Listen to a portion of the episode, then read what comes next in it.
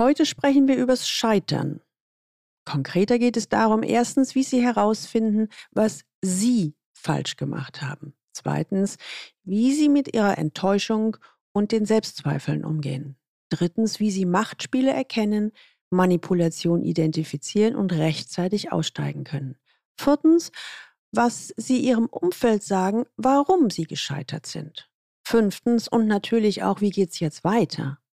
Wie Sie eine für Sie passende Strategie finden. Aus dieser Folge werden Sie mitnehmen, wie Sie Antworten darauf finden, warum Sie gescheitert sind. Wie Sie Scheitern als Chance begreifen. Wie Sie Machtspiele erkennen und frühzeitig aussteigen und Ihre Strategien entwickeln, wie es jetzt für Sie weitergeht. Willkommen zu meinem Podcast Leben an der Spitze für erfolgreiche Geschäftsführer und die, die es werden wollen. Ich bin Gudrun Happig und finde für Ihre individuellen Herausforderungen an der Führungsspitze Lösungen, die ganz allein für Sie gemacht sind und wirken.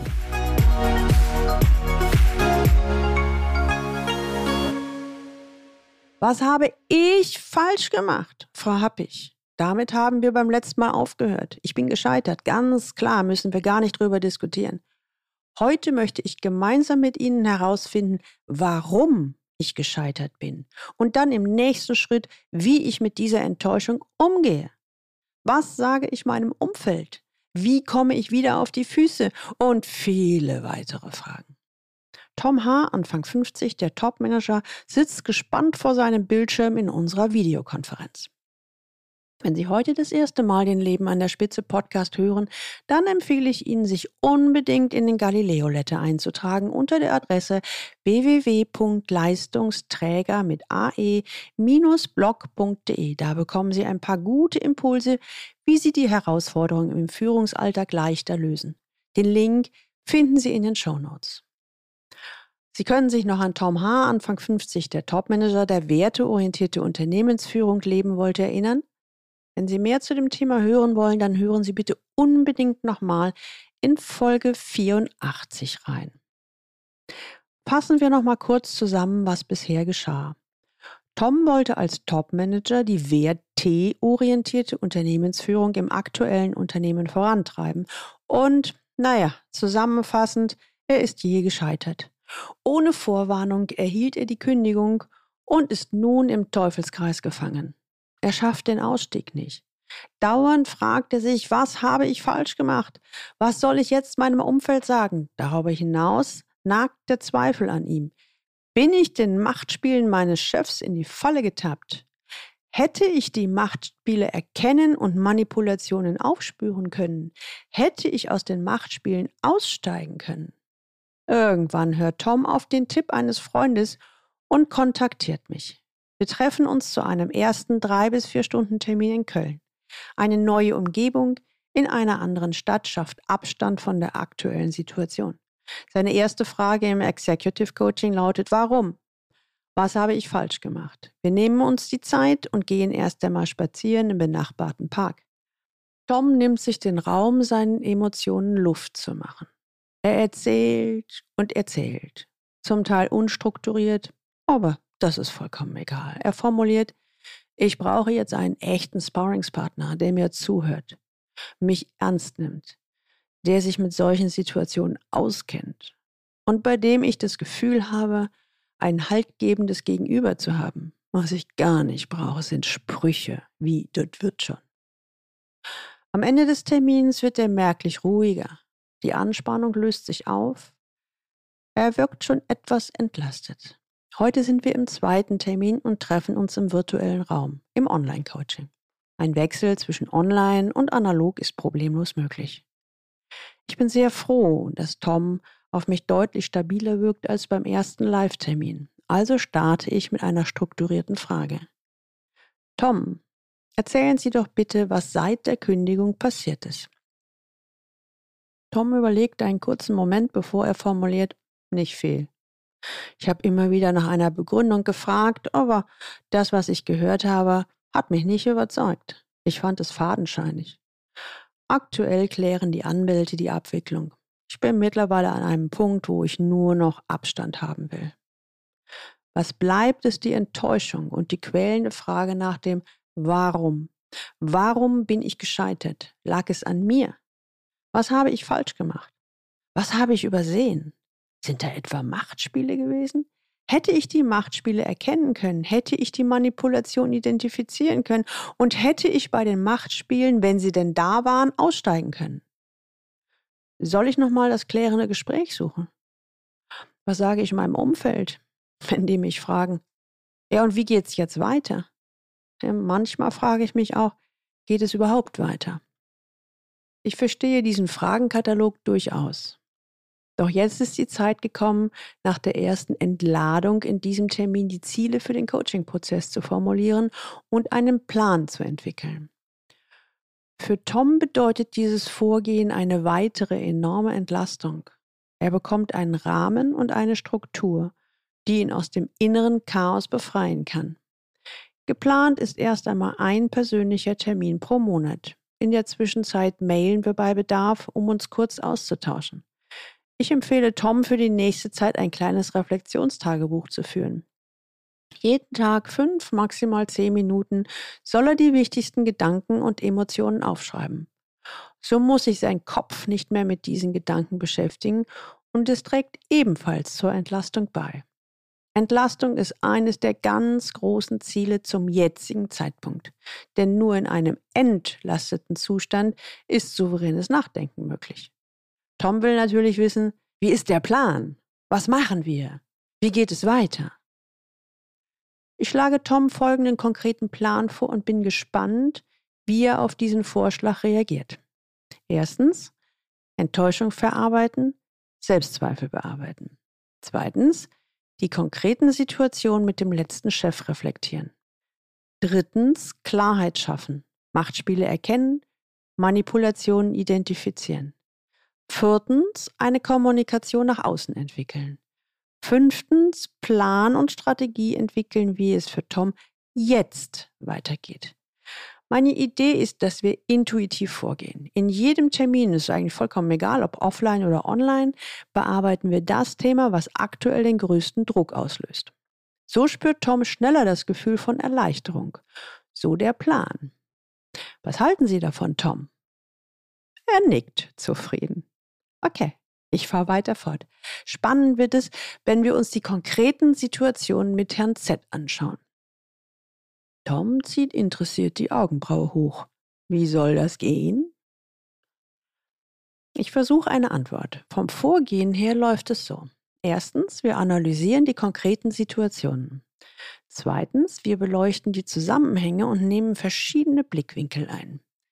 Drittens, was ganz wichtig ist, wir analysieren das Gesagte und betrachten darüber hinaus die Verhaltensebene. Viertens, dann fragen wir uns, passt das Gesagte und das Verhalten zusammen? Zusammenfassend können wir sagen, in diesem Schritt geht es darum, ganz genau hinzuschauen.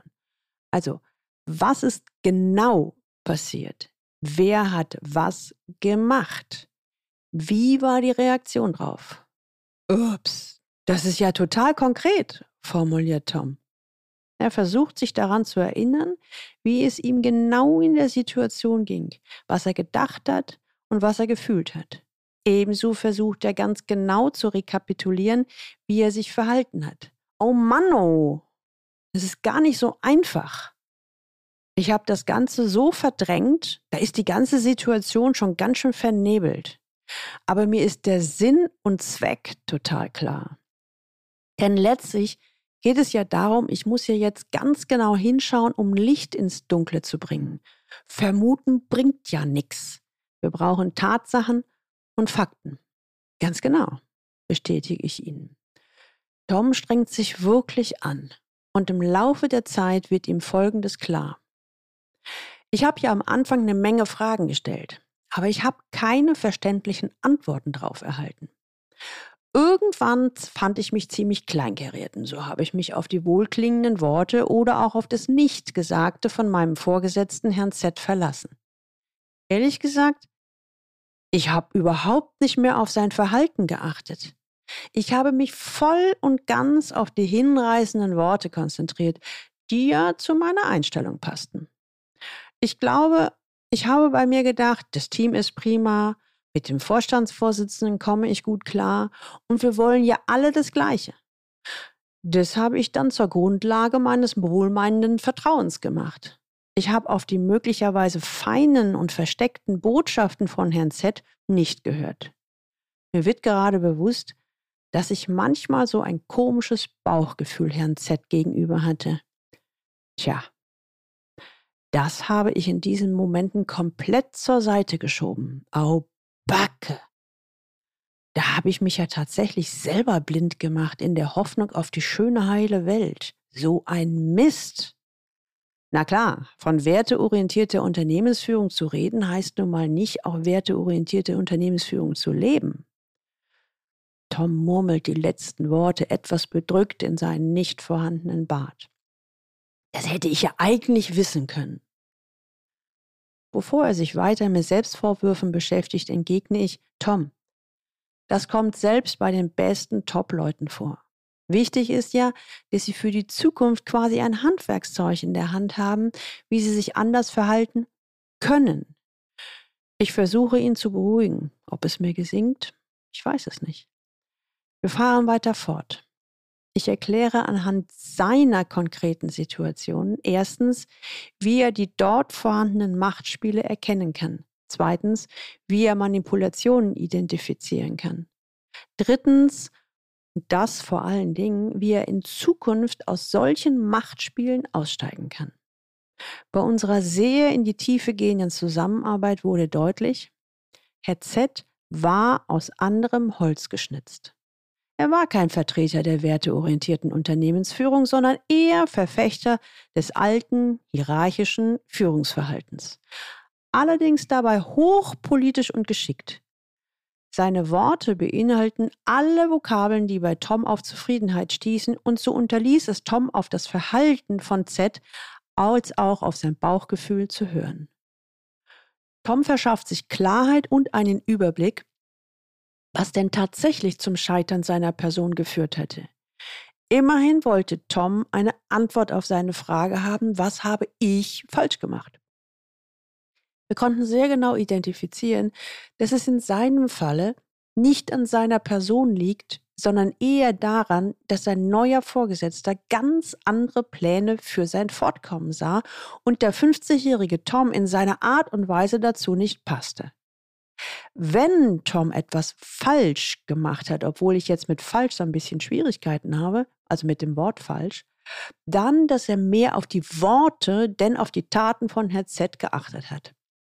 Außerdem, dass er seiner eigenen Wahrnehmung keinen Glauben mehr geschenkt hätte.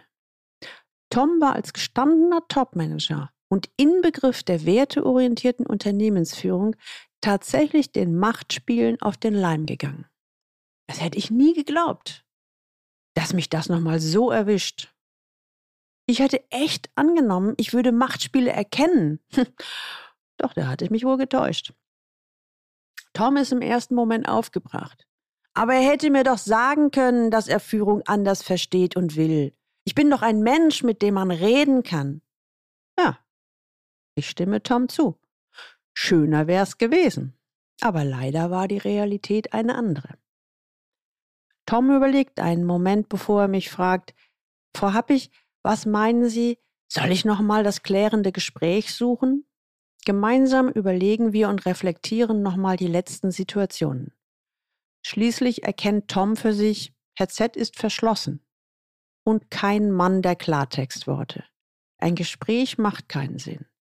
Und wenn ich ehrlich zu mir bin, geht es ja darum, dass ich für mich die Situation verarbeite. Und dazu brauche ich das Gespräch mit Herrn Z nicht mehr. Es folgt ein kleiner Moment des Schweigens. Ich beobachte Tom sehr genau. Seine Körperhaltung, seine Bewegungen, seine Atmung, seine Mimik. Mir gefällt, was ich bei Tom beobachten darf. Tom wird immer ruhiger, gewinnt immer mehr Abstand zur Situation. Ich bin sehr berührt zu sehen, wie schnell sich beim Klienten Entlastung und innere Ruhe einstellt, wenn wir an den entscheidenden Stellschrauben ansetzen. So fällt es Tom auch vergleichsweise leicht, als wir im nächsten Termin über die Kommunikation nach außen sprechen. Er hatte ja schon sehr frühzeitig formuliert, dass er eine für ihn passende Formulierung finden will. Ich überlegte eine Weile und formulierte dann, unsere Vorstellungen des Führungsstils passten nicht überein. Tom, was halten Sie von diesem Vorschlag? Das ist genau der Satz, hinter dem ich voll und ganz stehen kann. Jetzt, nachdem wir die Situation reflektiert und aufgearbeitet haben. Ja, der Satz ist kurz und schmerzlos. Ohne Groll und Verdruss kann ich das jetzt formulieren. Ist schon echt erstaunlich. Wir befinden uns erst im dritten Termin und ich bin viel gelassener. Das spiegelt mir auch meine Frau. Tom grinst froh gelaunt. Aus meiner Sicht ist er kaum mal wiederzuerkennen zum ersten Termin. Er formuliert, ich bin schon echt überrascht, denn ich habe mich ja mehrere Monate immer im Kreis gedreht und gegrämt und sah keinen Ausweg mehr. Mein Selbstbewusstsein rutschte immer mehr in den Keller. Jetzt, wo ich verstanden habe, um was es in diesem Spiel, nenne ich das mal, wirklich ging und welche Rolle ich da gespielt habe, bin ich im Innern viel aufgeräumter, klarer und entspannter. Die Selbstzweifel sind wie weggeblasen. Im nächsten Schritt geht es dann darum, eine Strategie zu entwerfen. Was ist der nächste Schritt für Tom? Tja, für die neue Strategie, wie es für Tom weitergeht, braucht es etwas mehr Zeit und Raum. So richtig hatte Tom sich darüber noch nie Gedanken gemacht, denn in der Vergangenheit hat sich leicht immer wieder eine neue Gelegenheit aufgetan, die er dann genutzt hat. Immer nach dem Motto, das wird schon. Also eine echte Strategie gab es nicht. Diesmal wollte er es anders machen. Wir haben genau herausgearbeitet, was seine Stärken, seine Motive, seine Besonderheiten und auch seine Wünsche an eine neue Position sind. In einem mehrstufigen Prozess wird er sich darüber immer klarer, während er innerlich immer stabiler wird. Am Ende hat er seine persönliche Chipkarte, so wie ich das nenne, entwickelt. Hier im Podcast habe ich dazu etwas in der Folge 53 formuliert. Hören Sie gerne mal rein, wenn Sie ebenfalls Ihre Chipkarte entwickeln wollen. Tom weiß jetzt, was er will, was für ein Unternehmen zu ihm passt und wie er dieses Unternehmen finden kann. Das erste Mal in seinem Leben wird er aktiv und sucht sich das zu ihm passende Unternehmen aus. Er verlässt sich jetzt nicht nur auf sein Netzwerk wie beim letzten Mal, sondern wird noch konkreter in seiner Vorgehensweise. In einem der letzten Coaching-Termine formuliert er, ich hätte nie geglaubt, dass mit vergleichsweise wenig Aufwand so viel Wirkung entsteht. Hätte ich den Schritt ins Coaching doch eher gewagt, ich hätte viel Zeit und Nerven gespart. Nun komme ich wieder langsam zum Ende der heutigen Folge. Fassen wir nochmal zusammen, wie der Weg und das Ergebnis bei Tom gewesen ist. Also das Happy Ende sozusagen. Innerhalb weniger Monate kam Tom aus dem größten emotionalen Tief in eine stabile Verfassung. Souverän und gestärkt hat er nicht nur das Scheitern verarbeitet, sondern auch einen klaren Plan, wie es für ihn weitergeht und welche Unternehmen und welche Positionen er sich suchen wird. Er wird sich auch weiterhin für die werteorientierte Unternehmensführung einsetzen. Er wird als Topmanager eine zu ihm passende Position übernehmen. Ja, und er weiß jetzt genauer, wie er Machtspiele erkennen und aus Machtspielen aussteigen kann. Er kann auch Manipulation leichter erkennen. Ihm ist auch klar geworden, dass auf dem neuen Weg zu einer werteorientierten Unternehmensführung trotzdem Machtspiele durch Chefs erfolgen können. Ja, wir sind nun mal alles Menschen auf unterschiedlichen Bewusstseins- und Entwicklungsebenen. Er ist selbstbewusst durch die Erfahrungen gereift und schaut positiv in die Zukunft. Er hat wieder Kontakt mit seinem normalen Umfeld und trifft sich auch wieder mit den Kollegen aus dem vorletzten Unternehmen. Für die Kollegen aus dem letzten Unternehmen braucht er noch ein wenig mehr Zeit. Aber für ihn ist klar, dass der Zeitpunkt kommen wird, wo ich mit meinen alten Jungs, wie er sein Team nennt, auch wieder angenehme Abende verbringen werde. Im letzten Termin formuliert er noch, und wenn ich die neue Position gefunden habe, dann arbeiten wir gleich wieder zusammen, damit der Start in die neue Rolle im neuen Unternehmen gut gelingt. Ich überlasse meinen Erfolg jetzt nicht mehr dem Zufall und der guten Hoffnung. Heute möchte ich Ihnen gerne zum Ende ein paar Weisheiten mitgeben, so als praktischen und pragmatischen Tipp. An der Unternehmensspitze geht alles schneller. So kann ein jähes Ende scheinbar unvermittelt vor der Tür stehen. An der Spitze geht es meistens unverzüglicher und manchmal auch schonungsloser als im mittleren Management. Daran können Sie nichts ändern, aber Sie sollten es wissen. Denn Scheitern ist nie schön. Es ist mit viel Schmerz, Enttäuschung und Selbstzweifel gepaart. Lassen Sie es nicht so weit kommen. Gerade an der Unternehmensspitze und gerade bei dem aktuellen Kulturwandel, der in so gut wie allen Unternehmen ansteht, passieren mitunter Dinge, die man nicht versteht. Und vor allem unter dem Aspekt einer werteorientierten Unternehmensführung auch nicht verstehen will. Seien Sie wachsam indem sie immer wieder aufmerksam auf ihr Bauchgefühl hören und parallel den Realitätscheck machen, sprich auf das Verhalten ihrer Umgebung achten. So können sie ein inneres Frühwarnsystem entwickeln. Sie wünschen sich, dass es an der Spitze einer werteorientierten Unternehmensführung keine Intrigen, Machtspiele und Politik mehr gibt. Ja, diesen Traum habe ich auch. Und dennoch sind wir im Wandel und mittendrin im Prozess. Daher ist es wichtig, Machtspiele und Manipulation zu erkennen. Das ist eine echte Kunst, die uns Leistungsträgern hm, nicht in die Wiege gelegt ist. Aber man kann es lernen und so auch frühzeitig aus Machtspielen aussteigen. Denn werteorientierte Unternehmensführung ist eine schöne Vision, die nur Sinn macht, wenn wir die realen Akteure ebenfalls wahrnehmen dann kann es gelingen, dass Sie die Zukunftsleistungs- und Arbeitswelt nach Ihren Vorstellungen entwickeln und an der Spitze führen, ohne sich zu verbiegen. Ein wirtschaftlich erfolgreiches Unternehmen aufbauen und eine zufriedene Mannschaft entwickeln, zum Vorteil für Sie selbst, dem Unternehmen und Ihren Kunden. Ich drücke Ihnen dabei die Daumen. Teilen Sie doch gerne diese Episode auf allen Kanälen, LinkedIn, Xing oder was auch immer Sie abonniert haben und leiten Sie sie weiter an alle Personen, die für Sie wichtig sind. Kollegen, Mitarbeiter, Freunde. Haben Sie auch ein Führungsproblem, das Sie bisher nicht lösen könnten? Dann buchen Sie die 1 zu 1 C-Level-Transformation oder kommen zu Leaders Lab, Ihr Sprung in die nächste Liga. Mein Online-Gruppenprogramm für erfahrene Führungskräfte. Wir finden für Ihre individuellen Herausforderungen an der Führungsspitze Lösungen, die ganz allein für Sie gemacht sind und wirken. Versprochen. In den Shownotes finden Sie die entsprechenden Links. Ihnen gefällt der Podcast Leben an der Spitze? Dann abonnieren Sie den unbedingt, damit Sie die nächste Folge nicht mehr verpassen. Und jetzt wünsche ich Ihnen viel Freude beim Leben an der Spitze. Ihre Gudrun Happig.